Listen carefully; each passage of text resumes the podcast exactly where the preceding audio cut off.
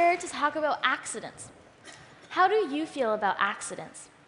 When we think about accidents, we usually consider them to be harmful, unfortunate, or even dangerous. And they certainly can be, but are they always that bad?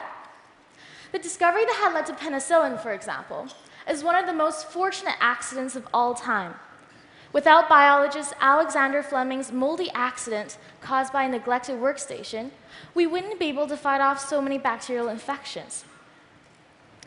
Miranda and I are here today because we'd like to share how our accidents have led to discoveries. In 2011, we visited the Vancouver Waste Transfer Station and saw an enormous pit of plastic waste. We realized that when plastics get to the dump, it's difficult to sort them because they have similar densities. And when they're mixed with organic matter and construction debris, it's truly impossible to pick them out and environmentally eliminate them.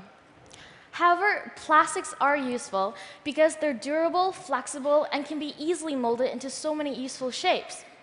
The downside of this convenience is that there's a high cost to this.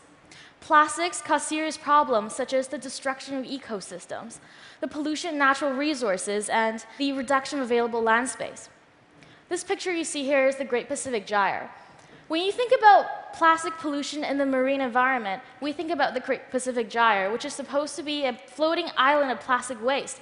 But that's no longer an accurate depiction of plastic pollution in the marine environment.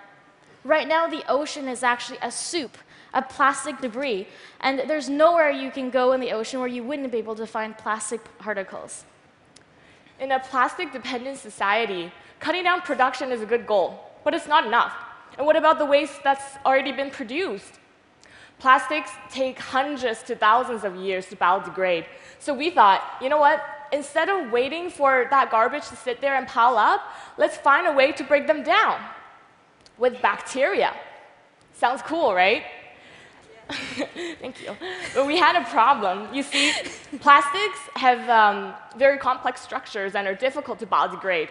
Anyhow, we were curious and hopeful and still wanted to give it a go. With this idea in mind, Jeanny and I read through some hundreds of scientific articles on the internet, and we drafted a research proposal in the beginning of our grade 12 year. We aim to find bacteria from our local Fraser River that can degrade a harmful plasticizer called phthalates. Phthalates are additives used in everyday plastic products to increase their flexibility, durability, and transparency. Although they're part of the plastic, they're not covalently bonded to the plastic backbone. As a result, they easily escape into our environment. Not only do phthalates pollute our environment, but they also pollute our bodies. To make the matter worse, phthalates are found in products to which we have a high exposure, such as babies' toys, beverage containers, cosmetics, and even food wraps.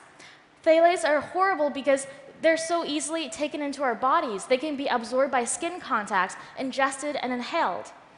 Every year, at least 470 million pounds of phthalates contaminate our air, water, and soil.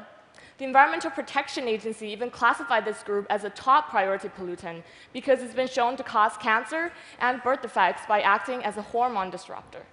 We read that each year, the Vancouver municipal government monitors phthalate concentration levels in rivers to assess their safety. So we figure if there are places along our Fraser River that's contaminated with phthalates, and if there are bacteria that are able to live in these areas, then perhaps, perhaps these bacteria could have evolved to break down phthalates. So we presented this good idea to Dr. Lindsay Eltis at the University of British Columbia, and Surprisingly, he actually took us into his lab and asked his graduate students, Adam and James, to help us. Little do we know at that time that a, a, trip to the dump and some research on the internet and plucking up the courage to act upon inspiration would take us on a life changing journey of accidents and discoveries. The first step in our project was to collect soil samples from three different sites along the Fraser River. Out of thousands of bacteria, we wanted to find ones that could break down phthalates. So we enriched our cultures with phthalate as the only carbon source. This implied that if anything grew in our cultures, then they must be able to live off of phthalates. Everything went well from there, and we became amazing scientists. Um, uh, Jeanny. I'm just joking. Okay. Well, it was partially my fault. Um, you see, I, I accidentally cracked a flask that had contained our third enrichment culture, and as a result, we had to wipe down the incubator room with bleach and ethanol twice. And this is only one of the examples of the many accidents that happened during our experimentation. But this mistake turned out to be rather serendipitous. We noticed that the unharmed cultures came from places of opposite contamination levels. So this mistake actually led us to think that perhaps we can compare the different degradative potentials of bacteria from sites of opposite contamination levels. Now that we grew the bacteria, we wanted to isolate strains by streaking onto media plates, because we thought that'd be you know, less accident prone. But we were wrong again. we uh, poked holes in our agar while streaking and contaminated some samples with fungi. As a result, we had to streak and restreak several times. Then we monitored phthalate utilization and bacterial growth and found that they shared an inverse correlation. So as bacterial populations increased, phthalate concentrations decreased. This means that our bacteria were actually living off of phthalates. So now that we found bacteria that could break down phthalates, we wonder what these bacteria were. Jeanny and I took three of our most efficient strains and then performed gene amplification and sequencing on them and matched our data with an online comprehensive database.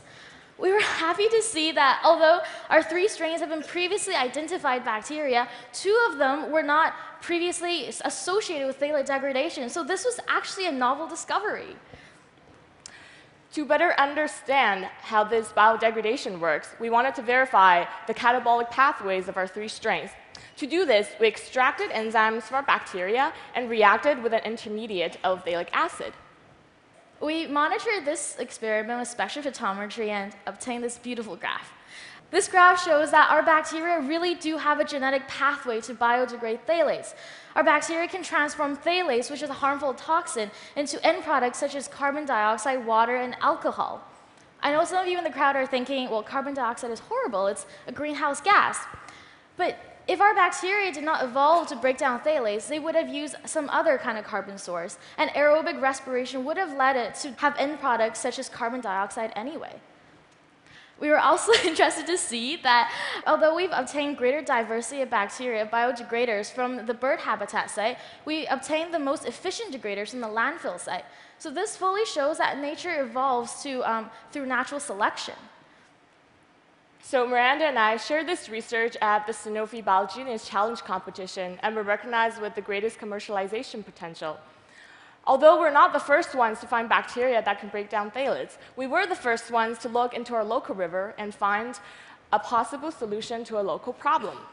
We have not only shown that bacteria can be the solution to plastic pollution, but also that being open to uncertain outcomes and taking risks create opportunities for unexpected discoveries. Throughout this journey, we have also discovered our passion for science and are currently continuing research on other fossil fuel chemicals in university.